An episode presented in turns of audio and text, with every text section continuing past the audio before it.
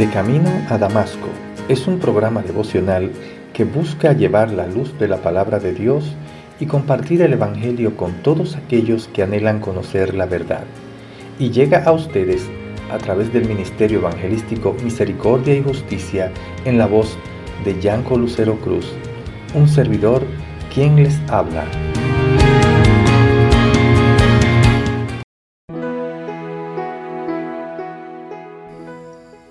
Cuánto he deseado comer con vosotros esta Pascua antes que padezca.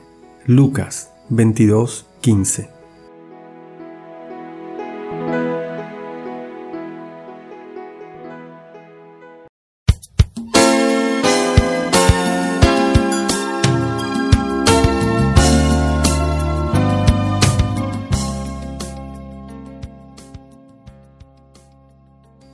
Ahora la palabra de Dios hecha carne expresa el deseo de su corazón a sus discípulos.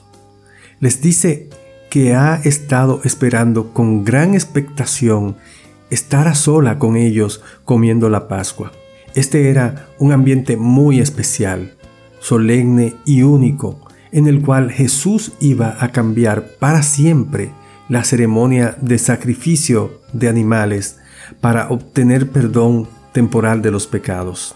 Esta vez, Él iba a sustituir al animal para ofrecer su propia vida como el Cordero que quita el pecado de una vez y para siempre. Sobre todo, esta cena fue una fiesta de amor. Esta cena con el Señor fue única y significativa. Estaba acompañada de fuerza y actividad espiritual. Las sombras y símbolos del Antiguo Testamento estaban derritiéndose al calor de la realidad. La fiesta más importante de los judíos, la Pascua, estaba a punto de transformarse en una realidad gloriosa.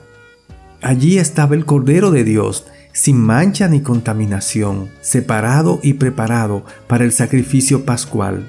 La historia de la humanidad estaba experimentando su evento más importante, de una magnitud sin precedentes, y Jesús deseó compartir este glorioso momento con sus discípulos. Cuán intensamente he deseado comer esta Pascua con vosotros, les dijo. Jesús había compartido Pascuas anteriores con sus discípulos, pero esta vez jamás volvería a suceder sino hasta su venida en el futuro.